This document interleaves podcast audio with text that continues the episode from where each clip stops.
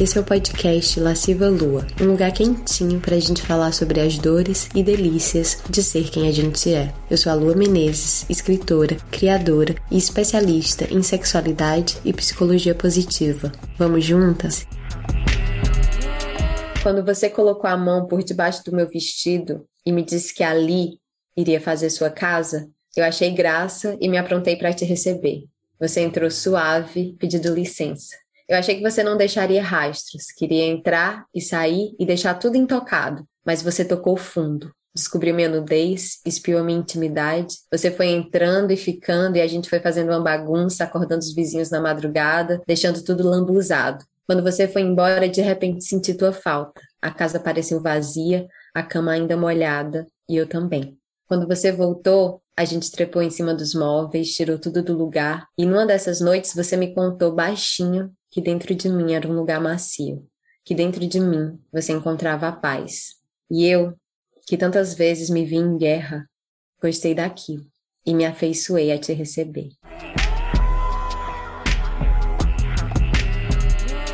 Oi, deusa! Nossa! a gente tá assim, um amorzinho, cremosinho, lampusadinho, para receber a nossa convidada de hoje, que é, gente, pausa tudo, calma. A gente vai falar de relacionamento, relacionamento amoroso, para deixar claro. Esse negócio que é tão complexo, que é motivo de lágrimas e orgasmos e dores e delícias e ciladas e maravilhosidades. A gente sabe que se relacionar nem sempre é fácil, mas também não precisa ser tão difícil, né? E como encontrar então essas formas mais saudáveis de se relacionar, como atravessar as nossas inseguranças, medos, travas, carências? E será que é possível viver amores mais prazerosos, mais tranquilos? E aí, agora sim, introduz a nossa convidada mais que especial, Dandara Pagu, que é produtora cultural, criadora de conteúdo, colunista da revista Glamour e da plataforma Mina, idealizadora do bloco de carnaval Vacas Profanas e deusa rainha da internet. Dandara, seja muito bem-vinda, é um prazer te ter aqui. Ah, prazer meu, obrigada pelo convite. Eu sempre gosto de trocar ideia com você, então acho que vai ser massa massa. Já começou aí com esse conto, mexendo com a mente de todos que são casais, que querem ser casais, da ideia de casal, legal. Gostou? Vamos lá, gente, trocar essa ideia. E aí, Dandara, a gente conversou já no Instagram, para quem não viu, para quem tá pegando o bonde andando. Um tempo atrás, eu e a Dandara, a gente conversou sobre relacionamentos abusivos, que é um tema que Dandara fala muito na internet. E a gente falou muito sobre esse lado pesado do se relacionar, do aceitar migalhas. Você quer falar um pouquinho sobre isso para quem perdeu essa conversa anterior, Dandara? É, eu agora, como toda boa pessoa que. Sabe aquela coisa de hipócrita? Agora que eu tô com um namoro bom, eu nem lembro mais disso. É eu não sei, alguém que falou, é, chuta cachorro magro. Ah, eu lembro que eu fiz, postei um vídeo com meu atual namorado agora, e aí alguém falou assim: o solteiro não tem um dia de paz nesse teu Instagram agora, né, Dandara? pois é, né? Pois é. Ah, mas sim, eu passei, mas sempre costumo falar sobre isso, de que eu acho que também existe uma permissividade da, de você ser abusada. E esse é um processo que não, e quando eu falo isso, não quer dizer que você tem que se culpar, mas é hora de você começar a ver ao seu redor e tentar estudar um pouco mais os comportamentos que acontecem que acabam te levando àquilo ali. Isso quer dizer que você vai ficar ileso e nunca mais passar? Não. Eu acho que isso que a gente sempre fala também, né?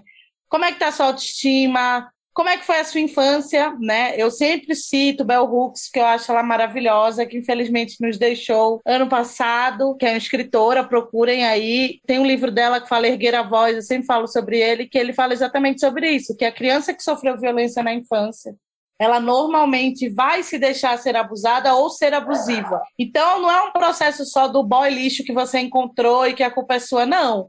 Qual que é o seu histórico? De onde você vem? Como foram as suas primeiras relações? E aí a gente entra nessa questão dos pais.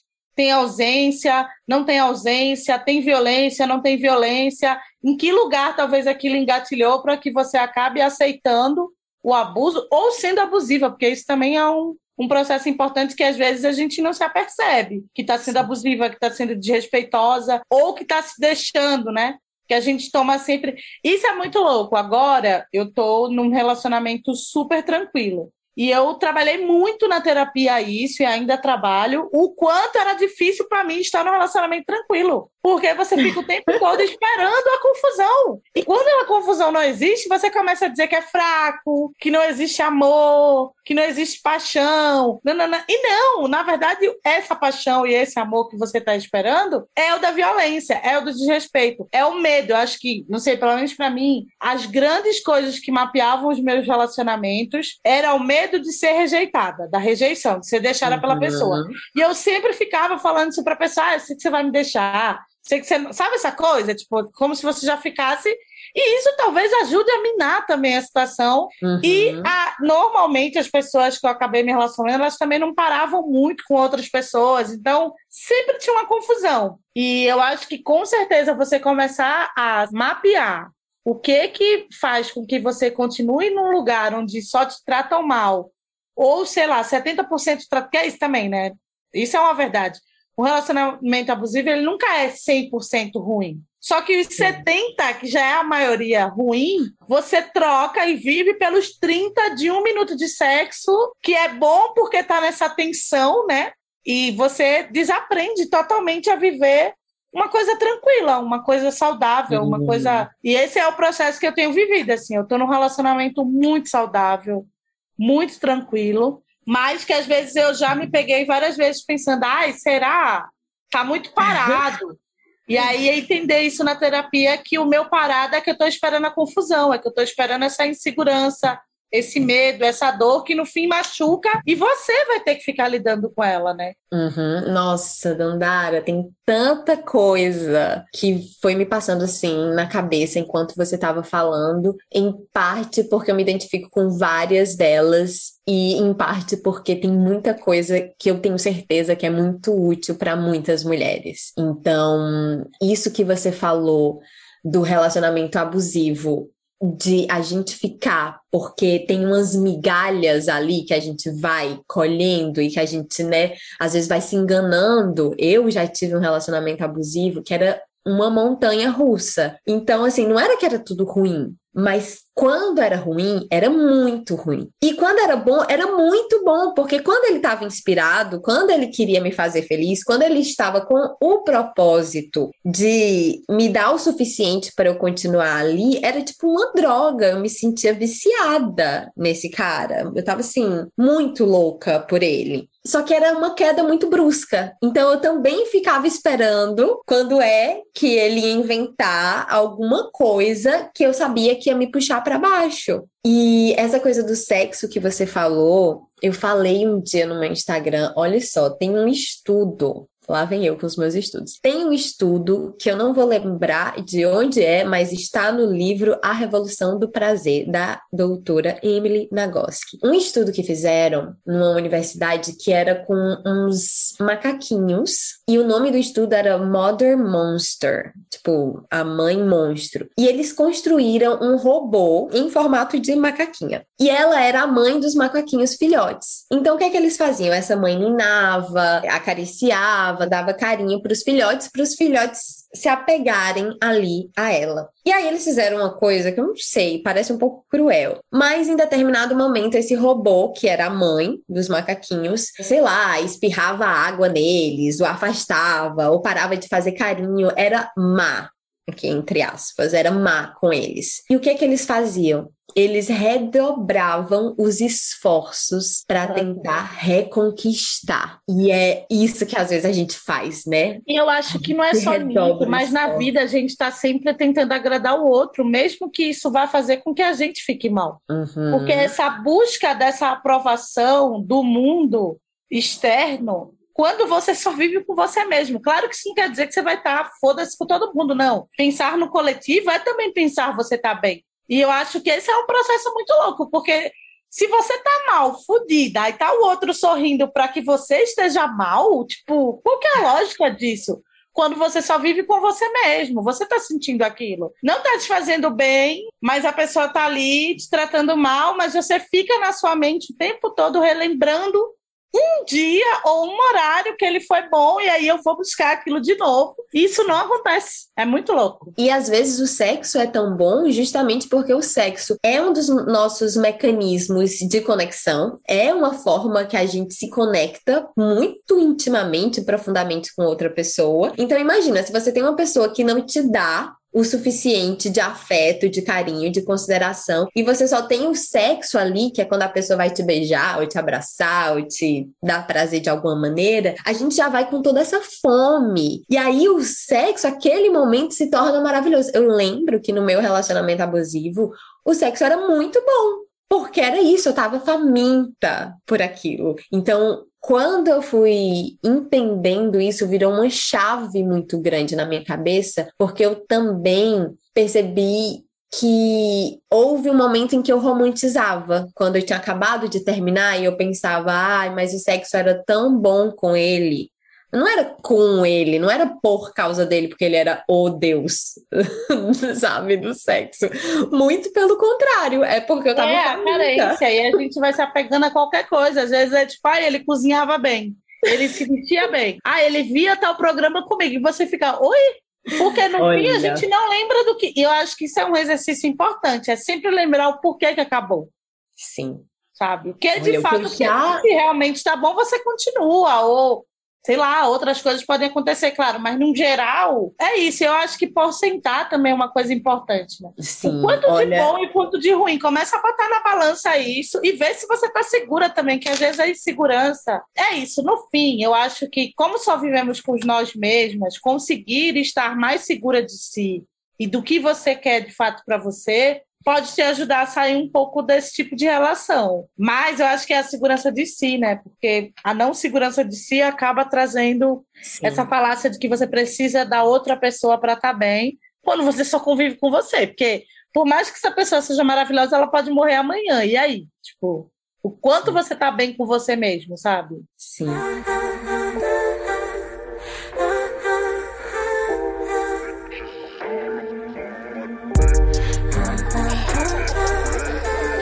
Você falou e eu lembrei, assim, não só das minhas experiências, das desculpas esfarrapadas que eu já dei para continuar com gente duvidosa, mas também de amigas minhas que passaram por relacionamentos abusivos, e aí quando é a sua amiga, não é você, não é você que tá ali no olho do furacão. Aí você aponta melhor, né? Aí você é lúcida, você é sábia, prudente, e eu lembro, assim, de já ter ouvido cada desculpa de amiga minha, assim, ah, eu vou ficar com ele por causa de uma coisa que não era uma causa. então, essa, esse olhar mesmo para si nem sempre é fácil, né, para as coisas que a gente. E eu acho que é importante para quem talvez não tá nessa, mas tem alguma amiga ou amigo, até falar isso, falar não é fácil, você não vai ver o que eu tô vendo porque eu tô de fora e você tá dentro. Mas se você quiser ajuda, eu tô aqui, isso aqui é abusivo. Agora vai da pessoa, porque no fim é isso, né? Assim como vivemos com nós mesmas, é essa pessoa que tem que escolher sair dessa situação e entender qual que é o melhor caminho para que isso seja feito. Eu acho que o apoio dos amigos é importante, mas Sim. eu acho que tem coisa que só você pode fazer por você mesmo. Muito, muito real. E você trouxe a Bell Hooks e essa importância da gente entender o quanto o que a gente viveu, né, na nossa família, na nossa criação, com as pessoas que eram responsáveis pelo nosso cuidado, pai, mãe, avó, quem quer que seja, o quanto isso afeta esses relacionamentos primários afetam esses outros relacionamentos que a gente vai ter ao longo da vida, porque às vezes parece óbvio, mas às vezes a gente não faz o link. Então, eu só fui entender que, por exemplo, o meu medo, você falou que você tinha medo de ser rejeitada, né? Eu tinha medo de ser abandonada, que tá priminho ali do medo da rejeição. E eu tinha medo de ser abandonada porque o meu pai saiu de casa quando eu tinha quatro anos e eu me senti abandonada. Então eu carregava esse medo, carreguei por anos e só na terapia eu descobri. E hoje me é muito óbvio, mas um dia não foi óbvio, não foi nada óbvio né? Você passou por alguma algum insight assim, parecido, transformador? Cara, eu acho que depois que fiz a terapia, com certeza, mas eu acho que esse é um processo muito de cada um de tentar de fato se abrir aquilo, porque normalmente a gente está sempre performando, né? A gente está o tempo todo, tô bem, tô ótima, sou a melhor pessoa do mundo. e vou estar com a melhor pessoa do mundo e não vou fracassar no quesito, porque tudo é muito cobrado, né? Mas ainda se você é uma mulher. Ah, você não casou, você não teve filha, você não sei o que lá. E a Bel também fala sobre isso, sobre o quanto as mulheres que às vezes sofrem violência física acabam não denunciando ou tirando porque também é uma vergonha para ela que a sociedade cobra de que ela não conseguiu segurar o homem. Ela não conseguiu estar casada? Nossa, o que, que você fez para ele bater em você, né? E tá totalmente errada. A vítima não tem culpa. Isso é um processo muito maior de desgaste do que está acontecendo ali do que ser culpa ou não dessa não, pessoa. E às vezes ela é culpada por não sair, por não conseguir sair, né? Tipo assim, ah, mas por que que não saiu no primeiro abuso, na primeira violência? E não entende que quando a pessoa tá ali sofrendo esse impacto da violência, muita coisa fica machucada dentro de si. Essa pessoa precisa não, e é paralisante. Ajuda, todo né? fala sobre isso. Se você for olhar poucos estudos ou entrevistas, mexe com a autoestima. Muitas mulheres estão presas, inclusive, no caso das mulheres, às vezes nessa questão do financeiro, né? Quando tem filho aí a, a coisa piora. Onde vai morar, onde vai trabalhar, o que vai fazer. Tem uma série, eu acho que é Mad, tem no Netflix, ah, que é de uma mãe que sai de um relacionamento abusivo e ela volta e vira uma grande bola de neve até, e várias coisas acontecem se você ficar pensando nisso. Porque tudo, por isso que eu não concordo tanto com a ideia da meritocracia, que tudo as pessoas falam, ah, sai você se esforçar que você sai. Não, velho, são processos muito dolorosos e muito loucos para que você consiga de fato sair disso, porque principalmente essa pessoa normalmente que está com você há muito tempo e tal, ela também era o seu porto seguro, ela também era alguém que tipo, ai, fulano, que está cuidando de você, que está com você e você vai ter que refazer a sua vida. Só que quando a dor, a violência, o desrespeito, ele se sobrepõe ao esse sentimento, essa é a hora de partir, né?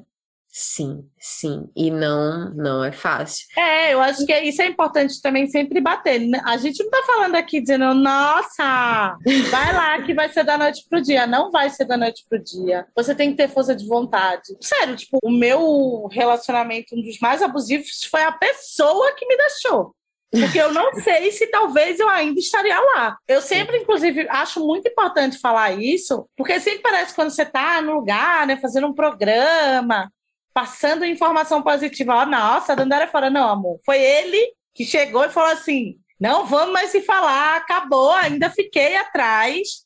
Rolou umas coisas e aí se desfez de vez e a gente não se fala mais, assim, tipo, acabou. E eu acho até que talvez algum tempo aí se encontre, porque hoje em dia eu tô realmente em outra, eu amo outra pessoa, eu tô de boa. E era alguém que, tipo, de uma amizade, virou um negócio, mas ficou muito ruim, sabe? Sim. Então são processos que a gente começa a entender também que demora e demorou bastante, assim, quase um ano para realmente tipo se desvencilhar e às vezes não vem de você. Mas essa tentativa de entender que não deu mais precisa surgir de alguma forma. Que era isso, óbvio que tinha dia que eu acordava e falava assim: não, acabou, Aí, dali a uma semana, alguém fala com alguém e volta de novo, sabe? Essa coisa, assim? Ou um vai Essa atrás. dependência, né, emocional, é uma dependência. É, não, total, total. Eu lembro que quando eu terminei esse meu namoro mais abusivo, ele que terminou, porque foi uma das cenas dele, assim, uma das mais horríveis que ele fez, que a gente estava numa viagem, voltando de um carnaval que a gente tinha ido para Olinda.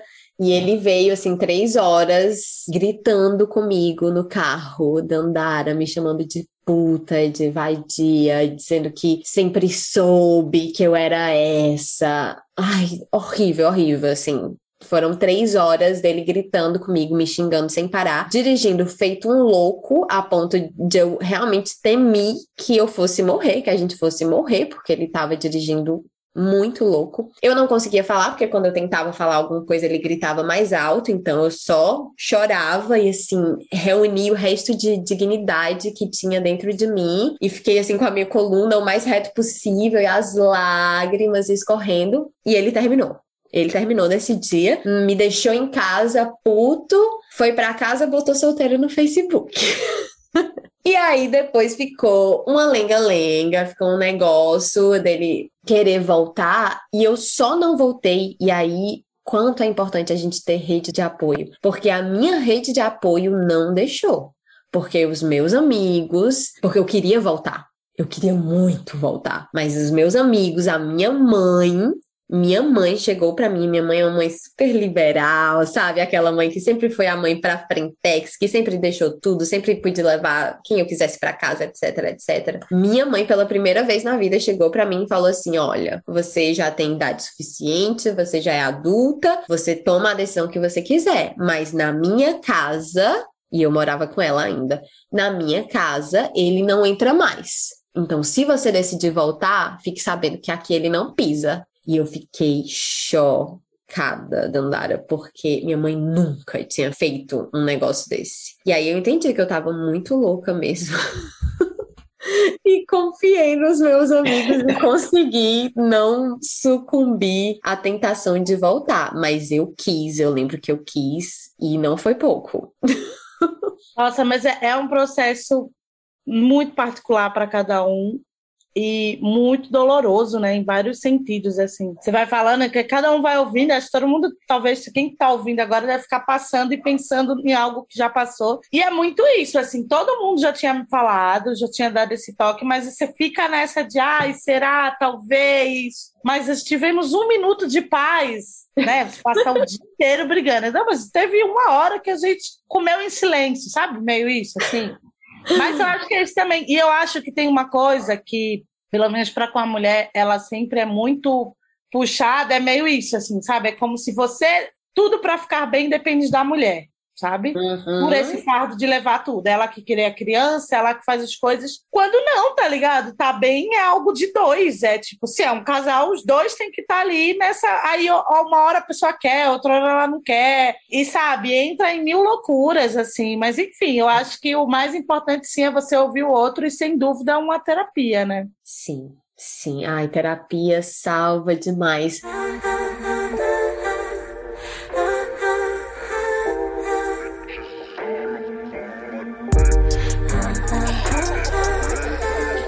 gente não ficar só chafurdando na lama desses relacionamentos bosta que a gente já viveu, vamos falar desse processo de transição. Como foi, Dantes, para você sair e reencontrar? Você falou um pouco que você às vezes ficava esperando a merda acontecer, ficava duvidando do amor porque era tranquilo. Conta mais sobre isso. É, eu dei sorte porque o Bombom, beijo Bombom, o Gabriel ele escuta todos os podcasts que eu participo, assim, ele não tem é impressionante. Ele tem uma playlist de todos os podcasts que eu já participei nesse Ai, livro. que fofo!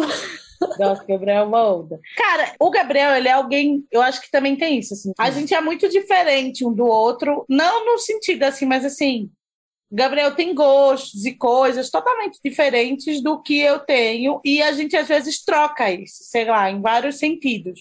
Mas com certeza a gente brinca que o Gabriel é um legalista, né? Ele segue a lei real, assim. Ele é uma pessoa virginiano, né, para piorar. Então, tipo assim, ele é muito certinho. Eu sou uma taurina, mas assim, com ascendente escorpião meio louco. Então, tipo assim. É... Subversiva, transgressora. É, virou uma. Eu sou antiproibicionista, isso aí é posto.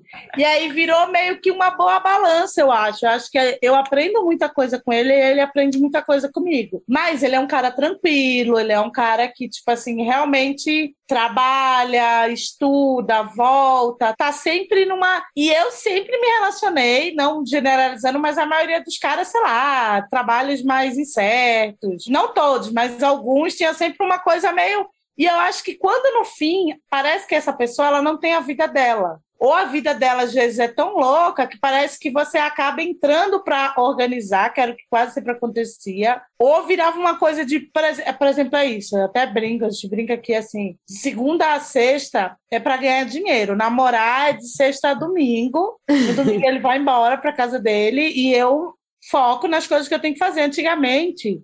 Eu ficava Você queria ficar com a pessoa para sempre. Uhum. É isso, e aí, sei lá, nossa, isso é uma das coisas que eu mais lembro, que era eu ir para casa da pessoa, aí na segunda e ficar lá, aí ir embora para minha casa, aí ele ter que pegar a chave e falar, ah, vai lá para minha casa, que aí você fica lá, eu, pô, mas eu já vim de lá, mas aí, e aí você vai. E aí vira um negócio de segunda a segunda. Ninguém aguenta viver de segunda a segunda com outro, sabe? Os problemas vão surgir mais. Se você vive menos tempo, querendo. Claro que, enfim, cada um tem seus acordos, mas assim, Se você tem o tempo da sua individualidade, você vai sair às vezes só com as suas amigas, seus amigos, você vai sair sozinha, sozinha, fazer suas coisas. Você vai estudar, você vai trabalhar e você vai ter um tempo para estar tá usufruindo da presença daquela pessoa. Claro que uma hora você casa e mesmo se você casar e vai ver ela todo dia, você vai ter que ter, porque eu acho que isso é saudável, sabe? Hum. Sair só com suas amigas, sair só com uhum. seus amigos, sair sozinha. A vida a dois, ela tem que ser um elemento da sua vida. E isso eu estou aprendendo agora. Sim. A mim, normalmente a minha vida dois, ela tomava conta da minha vida inteira. E aí eu, eu estava assim, não criava coisa, não fazia as minhas coisas. Também ficava, às vezes, meio obcecada, assim, por é. Você fica, exatamente, você fica obcecado, maníacozão só pelaquela pessoa. E aí, outras coisas que eu sentia que virava briga, que aí você trabalha pouco, você ganha pouco e virar, tipo, tá todo mundo meio com pouca grana. Pelo menos comigo acontecia. Então, isso já rola uma tensão, né? Que não dá para fazer as coisas e tal. E eu não sei, o Gabriel, eu fico brincando sobre isso, mas assim, ele tá dando sorte em tudo. Eu tenho trabalhado pra caramba, eu tenho estado bem de grana, eu tenho conseguido planejar e executar as coisas. Ele tá sempre nesse lugar que eu acho que isso é importante, obviamente, de ambos os lados. Ah, você é linda, você é maravilhosa, você faz. Tinha pessoas que eu falava e falava, ah, você sonha demais. Cara, quem que fala isso pra alguém que tá contando um negócio? Porque você é sonhadora, né? Sabe? Tipo, ah, você acha que você vai fazer isso? Ah, será? Você Sabe diminuindo coisas? ou te derrubando. É, e você fica o tempo todo ainda perto dessa pessoa para tentar provar ou esperar o momento que ela vai dar essa aprovação, sabe? É muito louco isso, né? Quando você consegue sair e ver de fora, é por que, que você vai estar com alguém que não te propõe ou, ou não te coloca minimamente dizer, nossa, vai lá, vai dar certo, só você dá um positivo. Não. Aí é que você fica mais com a pessoa porque você quer que um dia ela fale que vai. A busca da aprovação vira mais uma bola de neve para você estar tá presa. E Sim. eu acho que estar hoje com a pessoa que eu tô tem sido. Claro que eu também falo, que a gente sempre brinca, tem prazo de validade. Amanhã talvez possa voltar e pode virar uma coisa mas até então tem sido um relacionamento muito tranquilo, mas que eu tenha entendido que existe uma outra forma de se relacionar. Porque enquanto não havia brigas e grandes atritos, eu ficava na minha mente achando, ai, será que eu gosto dele? Será que é isso mesmo? Nossa, tá meio morgado, cadê? E isso eu, nossa, eu trabalhei muito isso na terapia, falar, mas será que eu gosto? Porque eu não tô sentindo aquela coisa, ela, mas a coisa era o medo de perder, a coisa era a incerteza. Cara, nossa, foi, eu fiz isso tanto. Que era sair com o cara, já tinha acabado. Aí fica nessa palhaçada de que é amigo. Desculpa, enfim, eu sei que existe super pessoas maduras, existe um em um milhão, mas assim, se você terminou com a pessoa e já é um relacionamento quente, nesse sentido de conturbação, de perturbação na sua mente, você não vai virar amigo dele da noite pro dia, não vai. Um dos dois lados que talvez não queria acabar vai sempre sair na esperança que vai rolar alguma coisa. E foi isso que aconteceu comigo. Uma hora rolava, o cara queria, eu tava lá. Aí quando eu queria, se ele não quisesse, virava um negócio de você estar misturando. E aí isso virava briga. E aí eu ficava nessa o tempo todo, eu ficava velho. E aí, imagina, você sai com a pessoa e passa a noite na esperança de saber se ela vai ficar ou não com você, sabe? Naquele dia, somos amigos. E a qualquer momento ele pode ficar com alguém. Então já vira um negócio. Você não se diverte, você fica vigiando para onde a pessoa vai, você fica na atenção de se vocês vão se pegar ou não. Nossa, é um, é um processo assim muito doloroso e difícil. Então, assim, hoje em dia, o relacionamento que eu tô tendo, ele é muito mais tranquilo. Mas eu acho que tem esse lugar de eu conseguir setorar um pouco mais a minha vida, setorizar, de falar assim, não, aqui eu trabalho, aqui eu crio, aqui eu tenho os meus amigos, aqui eu tenho meu namorado. Não é esse namorado virar tudo na sua vida e acabou a sua vida. É um processo? É também, porque os vícios, ele vem. Às vezes eu puxo briga do nada, eu vejo que eu tô fazendo isso. Olha e ele mesmo fala, ah, para, não sei o que lá. Sabe, tipo, ele tá sempre numa guarda mais apaziguadora, que isso é importante, não necessariamente isso vai acontecer. Mas são vícios que você tempo todo tentando também, enfim, se analisar e prestar atenção se você também não está trazendo, porque é isso também. Eu não posso pagar de nossa, não, mas eu sei que era uma coisa que se retroalimenta, sabe? A violência às vezes. O cara é violento com você, você responde a ele e você fica uhum. naquela situação quando no fim era para já ter separado, falar, velho, ó, não tá dando, vai você pro seu lado, eu vou pro meu, mas é sempre um processo, parece que você precisa ser arrancado quando poderia ser mais tranquilo. Hoje eu tô vivendo uma coisa muito tranquila, sério mesmo, assim. Inclusive, como Sabe. poucos, eu me vejo, sei lá, talvez até casando, tendo um relacionamento mais longo com ele real, assim. Porque me faz bem é isso, eu, eu me sinto bem. Não uhum. é como uhum. antes, eu tava com alguém me sentindo mal e tentando fazer com que ele me fizesse bem quando talvez seja eu. Óbvio que eu também venho do processo de me colocar, de me sabe, conseguir ficar bem comigo mesma, esse é um processo.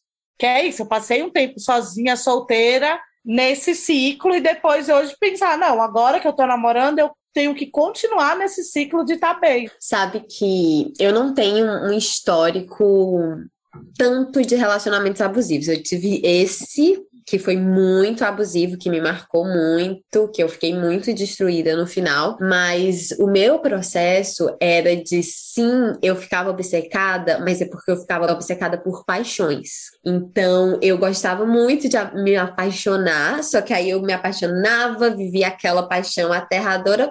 Beijo, tchau. Próximo. Ou próxima.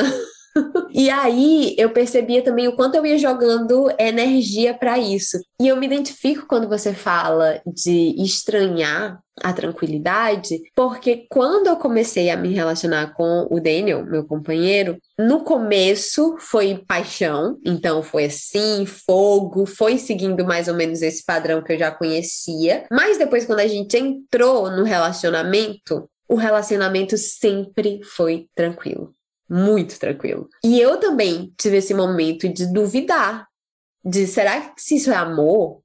Será que eu gosto o suficiente? E depois eu percebi que o que eu chamava de amor ou de paixão, na verdade era muitíssimo um desespero. Um desespero de querer viver tudo de uma vez, um desespero de não querer ser abandonada, um desespero, sei lá, sabe, de tanta coisa. E definitivamente eu tô com o Daniel já faz quatro anos. E nesses quatro anos tem sido muito bonito, assim, porque eu tenho descoberto essa delícia da tranquilidade e a intensidade da tranquilidade, porque eu fui entendendo que não é porque é tranquilo que não é profundo, que não tem momentos intensos, que... né?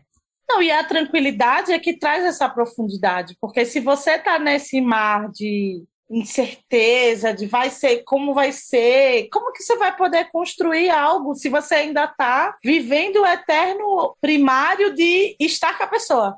Sim. Sabe? É isso. O Gabriel hoje me passa a certeza que ele está comigo. Não é que nem os outros que a minha luta diária era no dia achar que a pessoa está comigo. Sim. Sabe migalha, mesmo? né? É, que, que aí entra essa migalha, que é tipo, ah, não, nossa, Hoje eu tenho que fazer alguma coisa para eu achar que essa pessoa está comigo. Agora eu tô com alguém que todos os dias, independente de a gente se ver ou não, se falar ou não, ele está comigo. E sabe? você, tem, você é fica é tranquila também quando vocês estão nesses momentos de afastamento. Quando ele vai para casa dele, você fica na sua, você fica. E é né? importantíssimo, né? inclusive, porque eu acho que no fim, dependendo do relacionamento, você perde a sua identidade. A famosa amiga que some quando tá namorando e aparece quando tá solteira sabe? Tipo, você ter essa individualidade reforça e fomenta o seu namoro de uma forma muito mais forte, assim, pelo menos comigo tem acontecido bastante, sabe? Assim, tipo, não, é, olha aí, tipo, dá para ser um namorado, namorada de boa, tipo, tá tudo bem, uhum. sabe? Namora e, e, seja alguém tranquilo, tipo, viva a sua vida, faça suas coisas, veja seus amigos. O namoro é um ponto da sua vida. Ele não pode virar a sua vida inteira que inclusive você não se sustenta, que aí ele vai embora e você fica e perde tempo, e você é um ser humano individual de qualquer forma, sabe? As coisas Isso... têm que somar, não tem que, tipo, subtrair no nível que é só aquilo, saca? Isso que você falou realmente é muito importante, porque essa questão da individualidade, o quanto a gente, mulher, às vezes vai mesmo, assim, podando quem a gente é e moldando quem a gente é, porque já é o que a sociedade quer que a gente faça desde que a gente nasceu, que a gente, né, se contenha e, e siga tudo que dizem que uma mulher direita deve fazer, ou sei lá quais outras expectativas foram jogadas em cima de você. E no relacionamento, o medo às vezes de ficar sozinha faz a gente ir fazendo essas edições da gente que não são benéficas, né? Que mudanças são ok, mudanças fazem parte da vida, você mudar, você ser influenciada pela pessoa com quem você tá. Não é esse o problema, porque claro que a gente é afetada por as pessoas com quem a gente anda, com quem a gente se relaciona, por amigas, etc. Mas quando a gente vai fazendo isso, não porque a gente está mudando genuinamente, mas porque a gente está querendo se adaptar ao outro, a gente tem um problema que é coletivo, né? Porque tem muitas, muitas de nós passando ou já passaram por isso. Acho que muita gente vai se identificar. É, porque no fim não é uma mudança, é uma anulação. Você está é. se anulando e mentindo para você mesmo, para quem você é de fato, para como você vê a vida e as coisas, para tentar se encaixar numa parada que, se inclusive essa pessoa não te aceita por isso ou por aquilo, sabe, Sim. já não é mais você, sabe?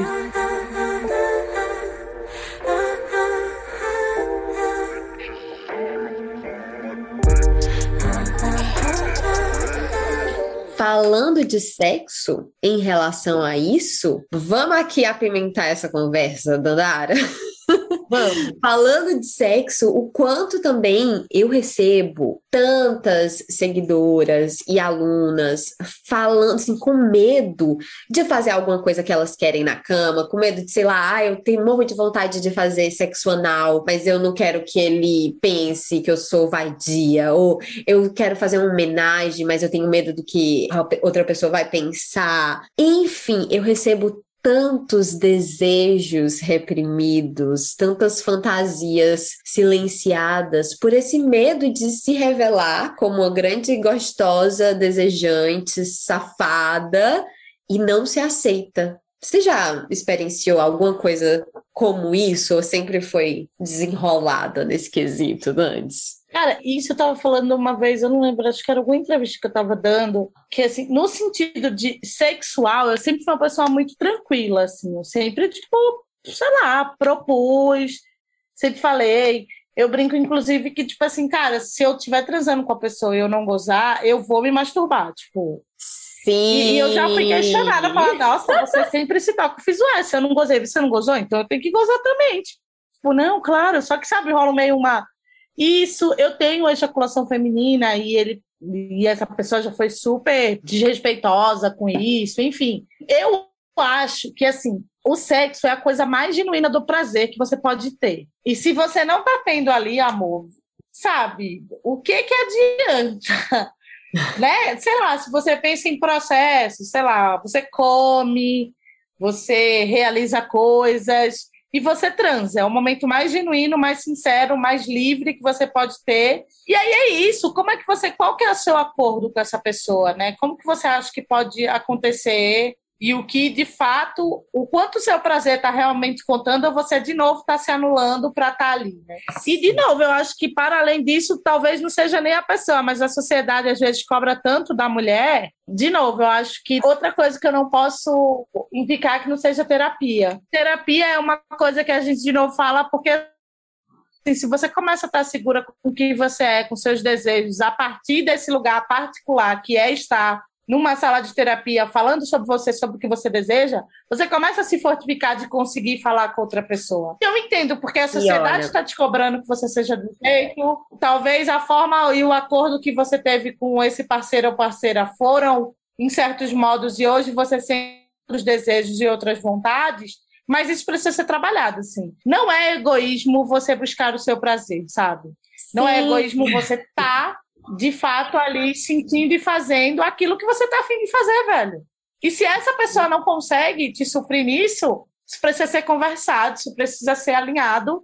Mas viver sem prazer, nossa, não, tô fora. Eu queria só acrescentar que, às vezes, para esse quesito sexual, só a terapia às vezes não é suficiente, porque nem todos profissionais infelizmente, estão preparados. A gente tem uma lacuna sobre sexualidade positiva. infelizmente. E às vezes as próprias deusas, eu tenho né, muitas seguidoras, muitas alunas, falam isso que tem vergonha de falar para a psicóloga ou para o psicólogo. E aí, né, gente, vou vender meu peixe e dizer que tem os meus cursos maravilhosos sobre prazer e sexualidade, porque é justamente esse espaço para olhar para a sexualidade, que foi uma coisa que a gente não foi ensinada, não foi estimulada. E não só isso, no curso tem a comunidade das alunas dantes, e é tão bonito porque ali na comunidade elas podem trocar entre si. Então, às vezes, elas contam coisas, medos, noias ou delícias que elas fizeram que elas não têm coragem de contar em outros círculos, justamente por não ter essa segurança. Então, encontrar onde você pode beber dessa fonte de sexualidade positiva, eu acho que é muito importante, porque tem muita mulher ainda se reprimindo, a gente crente e abafando que estamos muito libertos e liberais e modernos em, sabe, 2022, mas a verdade é que ainda tem tanto tabu tanta noia, tanto medo da gente expressar a nossa sexualidade livremente, é muita coisa. E isso entra no que você mesmo já falou, né? Eu acho que é o campo de fato da do autoconhecimento. E aí eu, enfim, eu falo terapia porque eu acho que às vezes tem coisa que está muito mais na sua cabeça Sim. do que até mesmo seu parceiro ou sua parceira ou a sociedade, sabe? Você acaba construindo coisas, né, que vêm externas ou na sua mente, que ah, eu não posso fazer isso, eu não posso fazer aquilo. Mas se informar, ele pode abrir o seu leque em vários sentidos. Seja por um curso, seja por uma leitura mais aprofundada, sabe? Seja pela, de fato, intimidade e respeito ao outro que você consiga, de alguma forma, tentar puxar esse assunto e falar sobre, sabe? E com certeza eu acho que o, o primórdio é se a pessoa não te respeita, não respeita o seu desejo, aquilo que você quer, isso já é um problema. Então você já tem que começar a fazer essa balança aí de novo, que eu acho que é importantíssimo você sempre balançar o seu relacionamento, sabe? O que, como que ele está sendo, o que que você tem sentido? Você chora mais ou você chora menos, sabe? você tem mais brigas ou você tem Que isso? Brigar vai rolar, claro, bate boca, né? Alguma coisa vai acontecer, mas assim, se é só isso que acontece uma vez na semana você transa ou você tá esse é um processo que vai é duro pra caramba você inclusive reconhecer essas coisas, mas talvez seja a porta para uma mudança melhor para você. E esse é um processo que só você vai poder fazer por você. Só você vai poder dar prazer para você, que você vai poder, pá, talvez falar para a pessoa, entender onde é que isso pode acontecer. Então você se conhecer é o mais importante, né? Então tem várias isso. formas. Isso que você falou é essencial o quanto o autoconhecimento, inclusive autoconhecimento sexual, é libertador e é importante para as nossas relações, porque como a gente não foi ensinada a se tocar, a se descobrir sexualmente, muitas deusas, principalmente as deusas héteras, porque a gente sabe que as deusas lésbicas, segundo as estatísticas, gozam mais. Principalmente as deusas héteros, elas vão para a relação esperando que o homem lhe dê prazer. E às vezes ela mesma não sabe se dá prazer, não sabe o que lhe dá prazer. E aí o cara também não é bem ensinado, não tem uma educação sexual de qualidade, é todo influenciado pela pornografia, aí vai, reproduz aquela meteção desenfreada da pornografia sem dar atenção para o clitóris, aí a mulher não goza e pensa o quê? O problema sou eu, deve ter alguma coisa errada comigo, eu tô quebrada, eu não sou capaz, eu não sou potente. E não, o problema não é você. Se você tem um clitóris, você já é multiorgástica, mesmo que você nunca tenha gozado, porque a potência tá aí. A potência de ter esse gozo já tá dentro do seu corpo, tá dentro do nosso corpo. Então, quando a gente vai para as nossas relações, para os nossos relacionamentos pensando que a gente não é capaz, ou aceitando o desprazer, ou, por exemplo, aquela clássica cena do sexo que acaba quando o cara goza. É isso que você falou, né? Você vai lá e faz teu nome, querida, e vai, se masturba e tem o seu orgasmo. Mas pela minha experiência, Dantes, isso não é a maioria. A maioria das mulheres que me procuram, pelo menos, ainda ficam com medo de reivindicar o prazer, de dizer: ei, Como assim? Já acabou, mas eu ainda não gozei. E não que o orgasmo seja o único objetivo da transa, mas importa. Importa também, né? E às vezes a gente não, não acredita claro. que merece. É, mas eu acho que é isso. Isso entra muito nesse processo de cada um buscar o seu autoconhecimento. Porque, inclusive, quando você se sente assegurada de fato do que você quer e de como você quer levar a sua vida e o seu prazer, você vai ter essa força para propor, sabe? Sim. Você vai ter essa força para dizer, ah, se você não conseguiu, eu vou terminar aqui porque eu quero que isso aconteça, porque eu tô Entendeu? Só que esse é um processo mesmo. Eu acho que é muito massa esse trampo que você faz, porque é muito importante que tenham pessoas que possam trazer essa troca e esse conhecimento, né? Porque no fim é isso, o conhecimento ele é libertador. Às vezes assusta também, mas ele liberta bastante, né? Ele traz com que você possa de fato ter essa acesso a quem é você e o que isso. você deseja, como que funciona o seu corpo, o que que pode e, cara, e quando você tá certa disso, vai ser mais fácil, eu acho, trocar com outra pessoa e dizer, ó, oh, eu curto com isso aqui, isso aqui, vamos tentar, sabe? Tipo, eu Sim. entendi que eu curto isso. E se Sim, essa pessoa não entende, aí a gente volta pro início da conversa, que é respeito. Não é muito saudável, né? E se não há respeito, se não há escuta, não é para você ficar ali, né? Que você não vai ser escutada, você não está sendo respeitada. Por que, que você está ali? Porque Isso é muito, propor, né? muito importante, Dani, porque, de fato, uma coisa, por exemplo, você tem desejo de fazer uma homenagem, aí você vai para o seu parceiro ou para a sua parceira e você quer conversar sobre isso, sobre esse desejo que você tem. Uma coisa é a outra pessoa dizer, ai, isso não me excita, ou ai, eu tenho medo, eu fico inseguro ou inseguro insegura, eu acho que eu vou ficar com ciúme. Isso é uma conversa. A outra pessoa não precisa topar tudo que você Sim. quer. A outra pessoa não precisa, não é, ela também não tem obrigação de aceitar tudo, mas se você expõe o seu desejo e a outra pessoa vem e diz: o quê? Você deseja isso? Isso é coisa de vagabunda, que coisa de vadia, que coisa horrível. Eu jamais desejaria uma coisa dessa. Quando a pessoa começa a te envergonhar e te julgar, aí a gente tem um problema sim e é muito grande. Porque a pessoa sim. precisa te atacar para lidar com o que ela tá sentindo. E isso não é ok. Não é ok de jeito nenhum. E muitas, ai, muitas deusas que vêm até a mim vêm com esse medo de falar e ser atacada. E aí eu falo, olha, se o que vier é um ataque, aí você já tem uma resposta. e eu acho que também uma outra coisa que a gente pode, e é importante talvez pesar, é que assim, não tomem as coisas como uma derrota, sabe? Meio isso, às vezes é o tempo mesmo, não é mais para estar com aquela pessoa. E como que isso pode, sabe? Como que você pode partir para o novo? Não tenha medo do novo, não tenha medo de recomeçar. Não acredite que, ah, porque acabou. Que... Isso é um clássico, né? Todo mundo sente isso. Acaba o namoro, você fala, ninguém mais vai me querer. Nunca mais. Nunca mais eu vou pegar ninguém na minha vida. Eu gostaria de informar que isso é mentira. Vai ter, sempre tem sim alguém para você pegar, independente. Óbvio, enfim, supostamente se você tiver afim disso ou não, mas Sempre vai rolar, sempre vai rolar. Essa coisa de, ai, ninguém me pega, não, não sempre acontece, alguém chega e vai pegar você sim, e você pode ser muito mais feliz e ter muito mais prazer por essa coragem de entender que às vezes mudar é importante, faz parte da vida, né? Deixar aí, né? Deixar aí o que não cabe mais ou lugares onde a gente não cabe mais.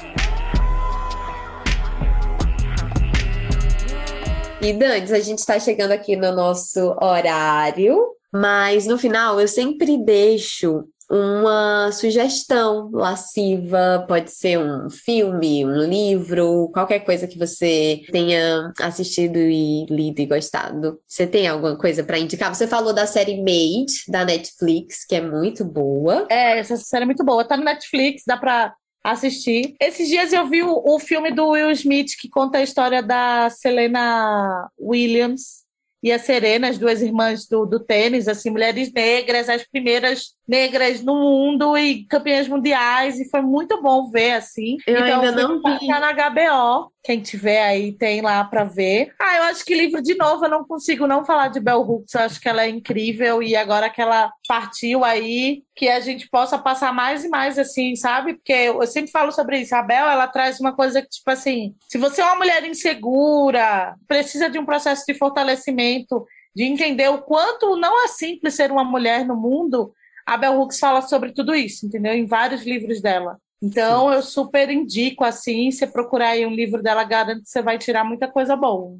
Inclusive tem os livros dela sobre o amor, né? Que chama Tudo sobre o Amor. Eu comprei, Sim. ainda não terminei, mas eu comecei, li o primeiro capítulo e já, já gostei muito. Eu vou indicar duas séries, na verdade, que eu assisti recentemente. Uma que chama Love Life, que é muito legal. É, é, é muito boa. É muito legal. Agora é... tem uma outra, né? Eu só vi só a primeira da menina e tem um do cara, né?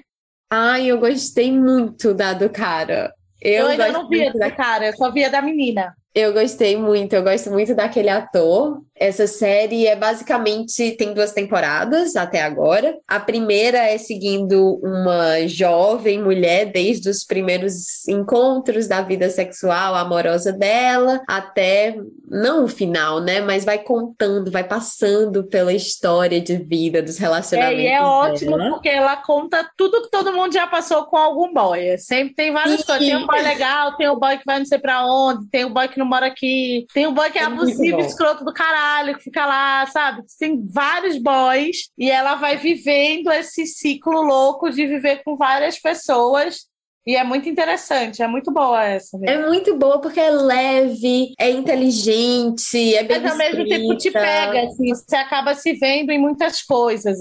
Assim. Sim, né? Sim. E a segunda temporada também é bem legal. E a segunda temporada tem a questão da pandemia no meio. Então é legal ver o que a gente está vivendo já representado na arte, né? Outra série que eu queria recomendar, mas essa é para você chorar, para você assim ficar rasgada por dentro, é cenas de um casamento. Você já viu? Sim, que é, que é aquele cara que fez agora a Casa Gucci, não é? Não. É um filme. É uma série? É uma série, cenas de um casamento. São com dois atores sensacionais, Oscar alguma coisa e Jéssica alguma coisa. E ah, é. não vi esse. Ai, meu Deus, é muito boa. Agora é muito dolorida. Você fica agoniada, você se envolve. Ai, é uma coisa incrível. Eu recomendo muito essa série. Ah, eu série. vou ver. Eu gosto de coisas assim, aquelas é, mas essa não é levinha. Essa é para você ficar ali, ó, se rasgar, mas de um jeito muito bom. E Dantes, muito obrigada por você ter aqui, ter participado. Foi um prazer conversar com você. Obrigado você pelo convite. Sabe que pode me chamar que eu vou. Ai, eu gosto de gente assim. Sempre que precisar, tamo aí. E é isso, gente. Me sigam nas redes sociais, hein, gente? Sigam. E Sim. vamos sempre trocar ideia. Eu acho que é tão legal, né? Sempre que a gente troca e se conhece, se ouve, relembra e entende se está avançando, se não está, é sempre legal. Então eu sempre curto participar e trocar ideia. Ai, obrigada, Amora. Até a próxima. Até. Deusa, espero que você tenha gostado desse episódio. Para acompanhar mais conversas e conteúdos suculentos, basta assinar a minha newsletter através do site www.lascivalua.com. Se você quiser mais informações sobre os meus cursos e workshops deliciosos, você encontra tudo lá no site também. Não esquece, deusa, prazer é aprendizado. E se você ainda não me segue no Instagram, segue lá, arroba lascivalua com três As no final. Até o próximo! O podcast Lasciva Lua é uma criação de Lua Menezes, edição de Domênica Mendes, trechos de música de Luísa e os Alquimistas, produção de Giovana Dias, Sandrine Miller e Laura Fernandes. As artes gráficas são de Deia Guandalini.